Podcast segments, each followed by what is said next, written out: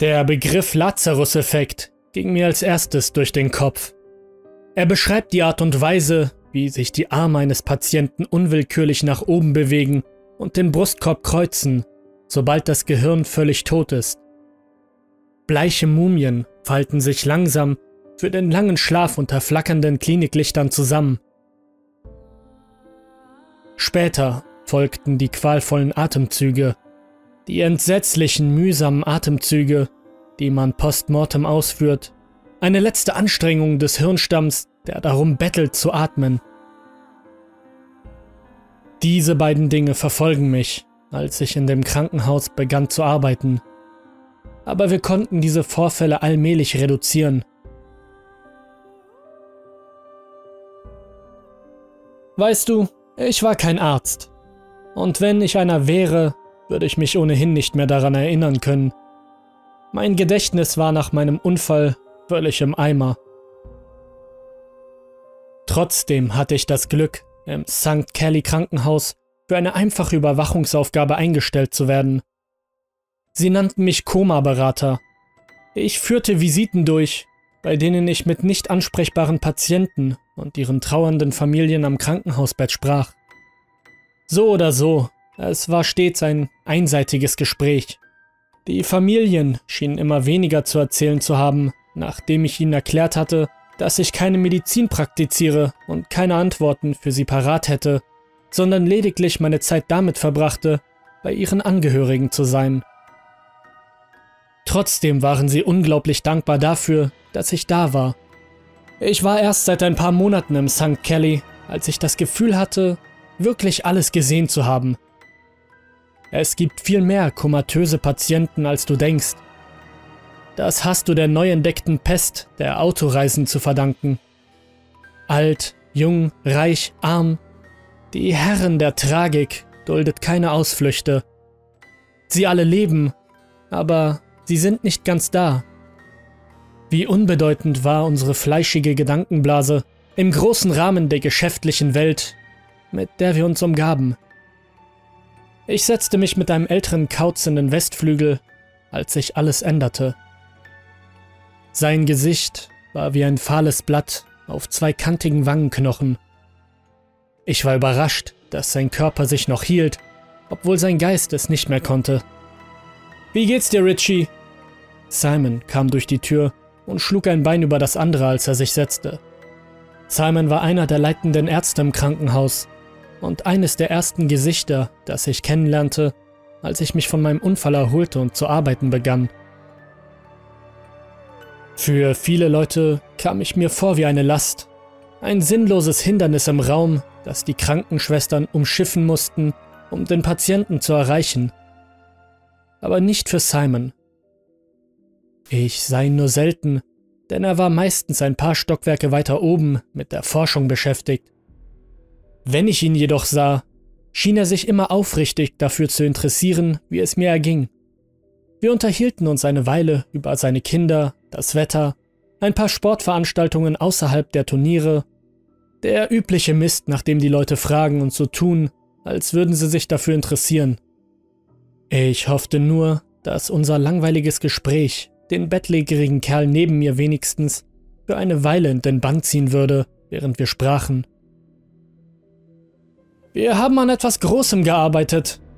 Sein grauschwarzer Bart verbarg gerade noch ein begeistertes Grinsen. Aus einer Manteltasche zückte er eine Spritze in einem kleinen Glaskasten. Er legte sie großzügig auf dem Nachttisch ab und stieß sie eifrig an. Er sah wie ein Kind aus, das auf seiner ersten Reise den Koffer auspackte. Ferienort, Innovationshotel im Gesundheitswesen. Siehst du das, Rich? Simon nahm die Spritze mit drei Fingern heraus. Wir nennen es Neonschlüssel. Er hatte meine Aufmerksamkeit ganz und gar gefangen genommen. Kleine azurblaue Wogen stiegen und brachen in der Spitze und luden mich ein, genauer hinzusehen. Seit heute. Er blickte auf seine Uhr. Es ist von den Gesundheitsbehörden im vollen Umfang für klinische Versuche zugelassen. In Laiensprache bitte, Doktor? fragte ich mit einem Schmunzeln und leicht verdrehten Augen. Simon brauchte eine Weile, um es mir zu erklären. Wir haben das Medikament schon seit ein paar Jahren an Tieren getestet, ohne dass es Nebenwirkungen verursacht hatte. Also ist es jetzt endlich für den Versuch an Menschen zugelassen, solange wir die Zustimmung der Familie erhalten. Für einen Moment lang starrte ich Ron an, den alten Knacker auf dem Bett. Wie kalt und einsam muss es in der Leere seines Geistes sein. Wie kalt muss es gewesen sein, dass seine Familie den Papierkram am Telefon unterschrieben und sich nicht einmal die Mühe gemacht hat, ihn zu besuchen. Ist es für sein Herz? Das Alter bestimmt den schmalen Grat, auf dem ein Mann einen anderen als Sohn, Junge oder Bürschchen bezeichnen kann, ohne Verbitterung hervorzurufen. Als ich Simon zwischen seinen wettergegerbten und faltigen Teint in die zusammengekniffenen Augen sah, erinnerte er mich an meinen Großvater oder einen alten Zauberer. Er musterte mich. Das ist für sein Koma, Kleiner. Die Augen des Arztes leuchteten auf, als er das sagte. Ich runzelte die Stirn. Sicherlich hat er einen Witz gemacht. Ich meine, ich bin kein Profi.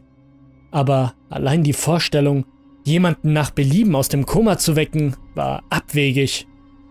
Ich brauchte nicht zu sprechen, bevor Simon mein Gesicht las. Ja, wirklich. Er reagierte auf das Schweigen mit einer schnellen Antwort. Und ich möchte, dass du zuschaust. Er stand auf, krempelte seine Ärmel hoch und begann die Spritze vorzubereiten. Weißt du, die Lösung enthält Stoffwechselprodukte, die im Gehirn Träume bilden können, unabhängig vom Grad des Bewusstseins. Woher hat es seinen Namen? Nun, er räusperte sich und schoss einen kleinen Strahl aus der Spritze, um den Messwert zu erhalten. Wir haben es zuvor an einer ausgewählten Gruppe in unserer Einrichtung getestet. Und als jeder von ihnen aufwachte, beschrieben sie bizarre Träume. Die Verbindung zwischen den Träumen aller Patienten war, dass sie alle gegen Ende ihrer Episoden einen Neonschlüssel erblickten. Einen deutlichen, hellen Neonschlüssel, und ohne zu wissen warum wussten sie, dass sie ihm folgen mussten, um aufzuwachen. Ich saß wie erstarrt auf meinem Stuhl und stützte meine Hände auf die Armlehnen. Ich empfand Argwohn für Ron. Ich hatte Tage an seiner Seite verbracht. Mir wurde mulmig zumute, als mir klar wurde, dass er einer der Ersten sein würde, der die Behandlung ausprobierte. Jemand musste wohl die Rolle des besorgten Sohnes spielen, wenn seine eigenen Kinder nicht auftauchen wollten. Ich kenne diesen Typen ziemlich gut, Doc. Sein Hintergrund. Er hat nach seinem Sturz ziemlich schwere Hirnschäden erlitten. Es herrschte eine Weile Schweigen, als Simon sich über den Mann beugte. Sein Gesicht veränderte sich im Licht und er wurde nachdenklich. Ich weiß, was du meinst, Rich, aber wir müssen die Behandlung auf die Bewohner von St. Kelly ausweiten vor allem nach dem Erfolg, den wir bei der Behandlung des ersten Patienten hatten. Ich nickte. Er war ein Mann, der seine Arbeit mit Leidenschaft verrichtete, und das spiegelte sich in seinen Handbewegungen wider. Bei Patienten wie diesen. Er saugte an seinen Zähnen und schüttelte den Kopf. Ich glaube nicht, dass sie von alleine wieder ansprechbar werden, das sind unsere Ersten, die es versuchen. Er war bereit. Nimm seine Arme, ja? Die Nadel ließ sich mühelos einführen und die Flüssigkeit strömte ein. Ein paar Minuten vergingen. Ich beobachtete den alten Mann unermüdlich, während er auf dem Bett lag. Es geht los, meinte der Arzt. Er träumt. Siehst du, wie rasch sich seine Augen bewegen? Ich konnte es nicht glauben. So viel hatte er sich in den letzten Jahren nicht mehr bewegt. Seine Augen huschten wie wild unter seinen Lidern hin und her und konnten sehen, was wir nie sehen konnten. Lass ihn nicht los! Zuerst zappelte der alte Mann wie ein Fisch außerhalb des Wassers. Er drehte und wendete die Schultern und versuchte sich aus meinem Griff zu befreien. Und er fühlte sich auch an wie ein Fisch. Seine Haut war fiebrig und schwitzig, und meine Hände konnten ihn kaum halten. Irgendetwas stimmt nicht, Doc. Nein, alles ganz natürlich.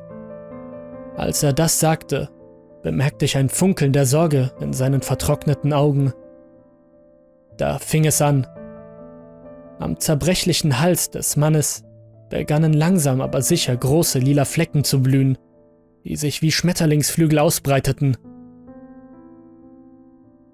Simon runzelte die Stirn und schüttelte den Kopf. Prellungen? Er versuchte eines der Glieder des Mannes zu fixieren. Ich wusste, dass Rons Sturz zu einem Hirnschaden geführt hatte. Zu sehen, wie er wiederbelebt wurde, verursachte meinem Magen ein ungutes Kribbeln und saure Spritzer kitzelten in meiner Kehle, die sich befreien wollten. Der Mann ließ nach. Er setzte sich von seinem Bett auf. Seine Augen waren glasig und leer. Er stöhnte Worte, die keinen Sinn ergaben, aus dem Mund, der nie wieder sprechen sollte. Er ist zu weit weg! brüllte der Arzt. Der Mann wimmerte sinnlose Sätze in die Luft.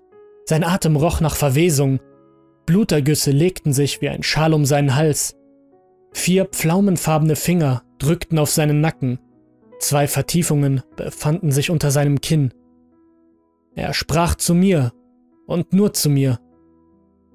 Siehst du es nicht? röchelte er. Der Arzt versuchte ihn von mir wegzuziehen.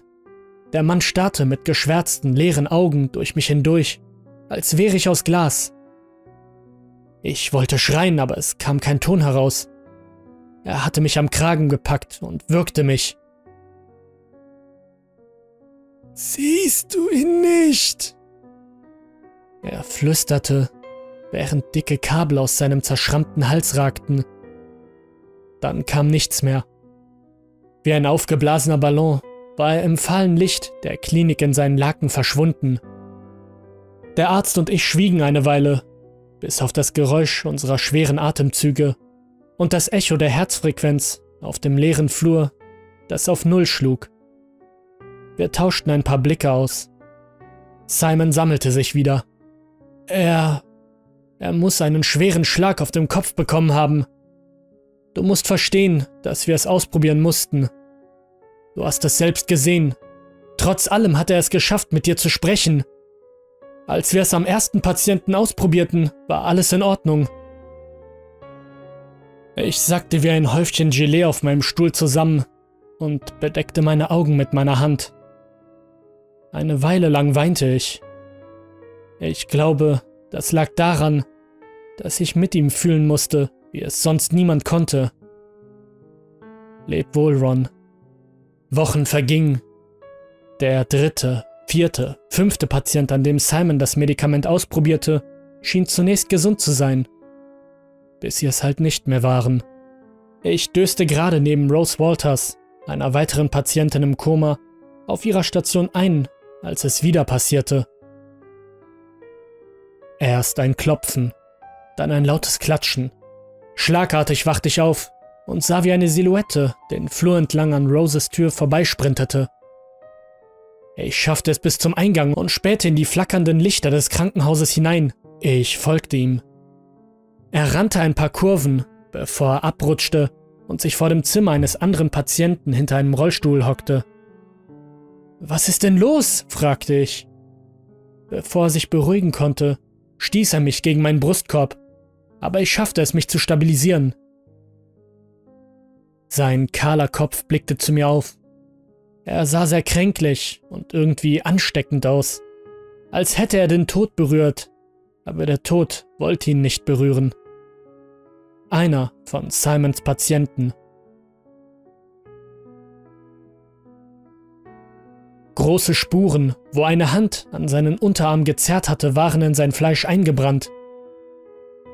Er will nicht, dass ich den Schlüssel finde, murmelte er mit zitterndem Kiefer. Wer? Wer will nicht, dass sie ihn finden? fragte ich.